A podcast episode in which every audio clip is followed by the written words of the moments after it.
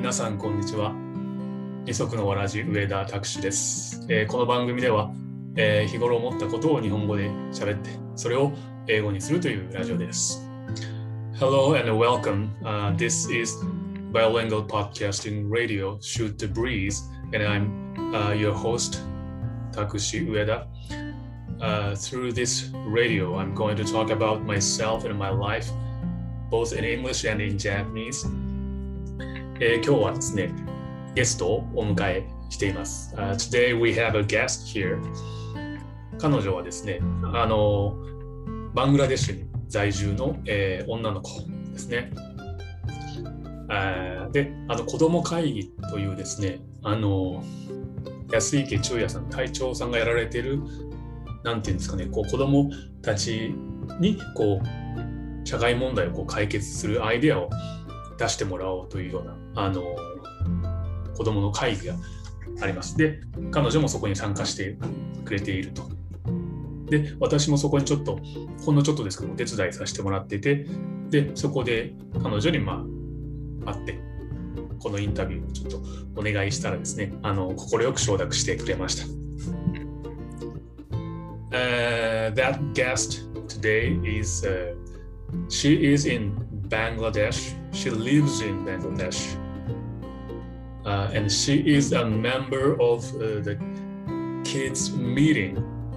Uh, that kids meeting is an online community where kids try to find a solution to the various social issues. She is a member of that community, kids meeting, and I am a one of those supporting members of that community. And I met her there. I asked her to whether I can have an interview with her, and she said yes. So I, I, I really appreciate that. Today, uh, we have a guest here, and her name is Sakura, which is a nickname. Okay, please introduce yourself to us. Yes, sir. How So old are you? Mine. Um, I am 11 years old. Okay, and what school do you go to? I go to um, Hartco International School, which is an English medium school. What is your favorite class? What is your favorite subject? Oh, my favorite subject is math and history. Nice. How did you Thank learn English so well? Well, it was a quite big journey for me. I learned English because uh, English medium schools are very much advanced in our country, and the way my parents used to talk and the way my teachers taught me was marvelous. And like that, I um, get to know how to speak in English very advanced. You speak English very well, and of course, you are Bengali, so you speak Bengali too. You speak two languages, and I heard Yes, that you uh, you can speak Japanese a little. Yes, sir. Can you tell us the Japanese words that you know? うん。So, はじめまして。私は桜です。 Yes. Uh, I am, did you say this? um, I know how to speak, uh, I mean, how to say birthday, which is Utanjobi, Tanjubi. Yes. And I know how to cheer up or say good luck by saying ganbate. Uh, that's it. I guess. Nice. Thank you. And uh, Yes. Oh, I home. also know how to say. Uh-huh. I know also how to say konnichiwa or ohayo gozaimasu. nice. Mm. So Yes. you speak three languages or two and a half languages? Um. Well, I know Bangla, English, Hindi. I also know um, Spanish, and I I mean a little bit of Spanish and also um, what is it called? and also Hindi. So I guess that's it. Okay. A Bengali, Korean, English, Hindi, Spanish. Hindi, Spanish, and Japanese. Japanese. wow. Yeah. Four or five languages. Five. Actually, four languages because I don't know how to speak in Japanese that much. I know Spanish because actually Spanish and English this both i mean there are more i guess but this both are the main international languages and everyone should know it mm. so very smart kid i guess no not that much well well tell me about uh, when you speak with your parents at home mm. what mm language do you guys use? Do you speak in English or do you speak hmm. in Bengali? Okay, so that's a quite interesting question. So that is, I actually speak uh, Bangla with my mom because she's quite expert in Japanese. So I have to speak in English. I mean Bangla with her or Japanese, but I'm quite lazy because whenever I'm like, Mom, I will say Japanese later and I'll give you food because I'm hungry. So she will be like, Okay, next time if you don't say Japanese with me, then I will not give you food. So I'm like, Okay, fine, I'll see. And I used to speak English with my father and my sister because um, my sister also reads in an English version school and she also needs English in her life. So i like i mean i actually like to taught her i mean uh, yeah um, i actually taught her how to speak in english and also spanish because my i mean actually my relatives mostly says that this both are the international language there are more they say to learn two at least because that will help that will be helpful for you so i just did it great nice you live in Dhaka, Bangladesh. Yes. I have yes. never been there. Yes, sir. So please tell us please tell us about your life in Dhaka. What's your life like in Dhaka? Mm. So my life in Dhaka, I'll say, is pretty much good. So mm, actually, the areas are very much safe and secure. I go to play with my sister in the evening times. Um, so there i mean the cars are going in their way but they they will like they will not go that fast because children are playing they won't use horns because there are children playing and they might get damaged or their air might get damaged. And um, there are some guards i mean home guards but they also keep us in watch that are they okay or not. Then again uh, if anybody beside us or at the opposite of the road if somebody is playing football the ball should not come to anybody or it should not hurt anybody. And uh, it uh, the area is very much secure as i said and uh, the area is also full of the coverage of cctv and uh, there are some check posts or police checking posts where actually police is check uh, in the car or in the vehicles that is there anything bad or not like some sorts of weapons or anything. So uh, and there are also some uh, I mean security guards who ride their own vehicle and see the areas that are they fine uh, is anything bad going on or not oh thank you uh, yes, you used to live in Japan when you were mm. when you were little mm. what what part of Japan? What do you like about Japan?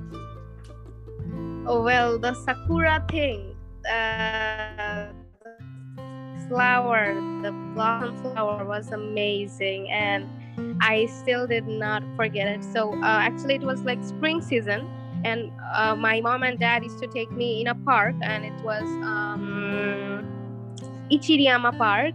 So, I used to see many of the blossom tree, cherry blossom tree, and I also know that cherry blossom or sakura is uh, the national flower of Japan.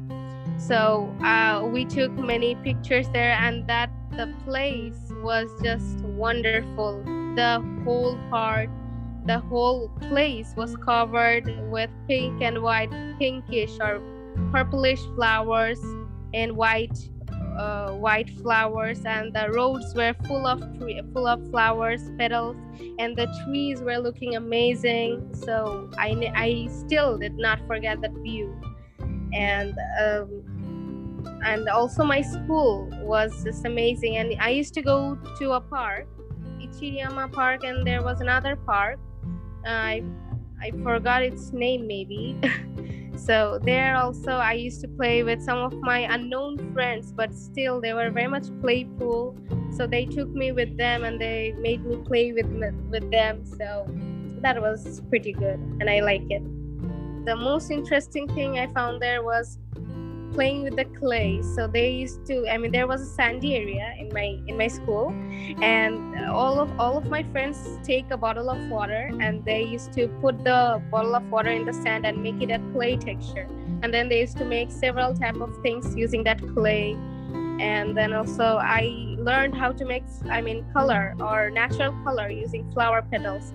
So in japan there are many sorts of color flowers color flowers and their petals so they make me learn that if you take some of the flower petals and put it in a glass, I mean, or in a like bowl, and then you put a little bit water and smash it using something, you will find that the uh, color of the flower petals are coming from, I mean, soaked in the water.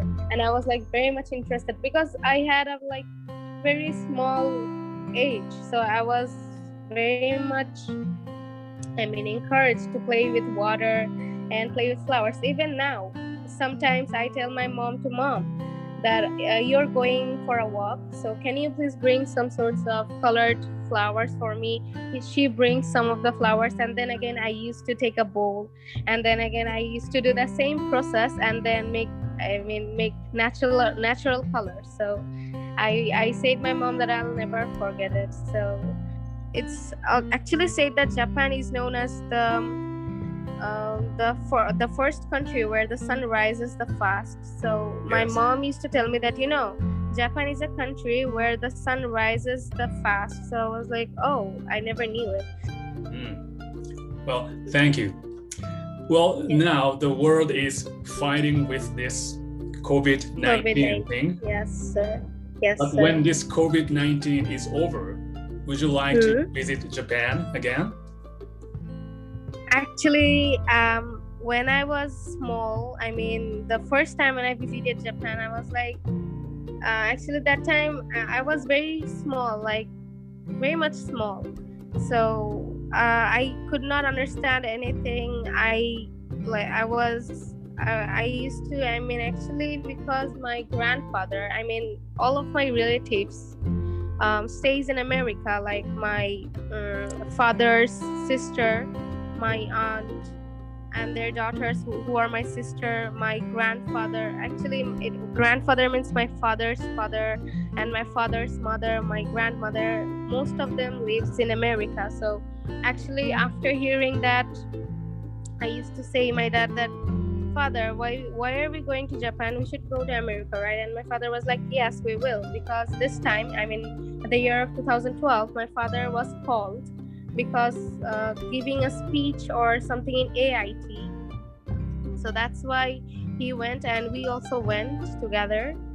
And uh, then again, when coming back to Bangladesh, I said, Dad, when we will go to America. So he was like, okay, we will see when to go so we uh, from then i was i mean from then 2012 to 2018 i still was very much stubborn and used to tell my father father when will we to america and my father was like okay let's see. And then finally comes 2019 and in 2019 we again uh, went in japan. And the view which i saw i actually i was very small and i didn't understand as i said. But after growing up I understood the views that every single thing was even more marvelous, wonderful, fantastic. And then I still now that I mean after that, after 2019, I do not at all like tell that much about America. I, I, I just say, Dad, when we will go to Japan again, when we will go to Japan again. And my sister was born, so we show her hospital. She was born in Zeze, Zeze Hospital. So uh, there were some nurse and doctors. So my father and mother tried to find the doctor, but uh, she left or something happened. That's why we could not meet. So my sister was very amazed to see that that I was born here. My hospital is still here. Um, so that's how. And then um, I always still now I say that father after this COVID nineteen ends, can we go to Japan again? And my mom also sometimes says that yes, why don't you take us again to Japan? My daughter, my two daughters will see meet their teacher, like uh, Okazimanki Chua-san, I mean Chua Sensei, uh, Takushi. So she will she will be very much happy to see them. So and that's how I still now say my father that I want to go to Japan. I don't want to go to America now because I think that more than America now Japan has my relatives more than America. I will say so. Okay. Thank well, you. thank you very yes. much. I hope yes. that your family will visit mm. Japan someday mm. in the hmm. future and mm. we could meet together in Japan someday. Yes, that will be awesome. I, I also is the same. Hmm? That will be awesome. Yes. Yes, that will be awesome and marvelous both. So actually, this time my plan is to surprise if I ever like get a chance to, I mean, go to Japan again. Then I, I have, I mean, uh, I was dreaming one one night that I am in Japan again, and I, I, I mean, I thought to not say these things to my teachers or sirs that I will not tell Takushi sir and everybody that I am going somewhere and that was Japan. So I was like tricking them by saying, Sir, you know, I am meeting you very soon and in the in the dream you were like, How? So uh, and you said I guess you are going to meet me virtual and I said no. And then again I hang the call and then after two hours I went in Japan. But uh, when I was in airport, I told all of you to stay in front of the airport. I mean, your airport where I'm going to land. And then I saw that all of my teachers and my friends were in front of of the airport where I just landed, and I hugged all of you very tight, and that was my dream. And then my father called me, "Get up! It's very late in the morning." And then I saw, oh my gosh, that was a dream. So I thought that to dream... do this trick with you. Yes, well, that dream may come true. yes, I also think so. That dream may come true. Yes. Mm. Well, mm. thank you very much for today's interview. Yes, sure. Thank you for you. It was a very much pleasant meeting. I am very much happy to get a chance to say, I mean, express my feelings, how I felt. So, thanks for the patience hearing and wish we'll Not see each all. other in future or virtually. In mm-hmm. Japanese, like thank you and goodbye. Oh yes, arigato, arigato gozaimasu, um, and sayonara. Yes. okay, thank you. Mm. Bye.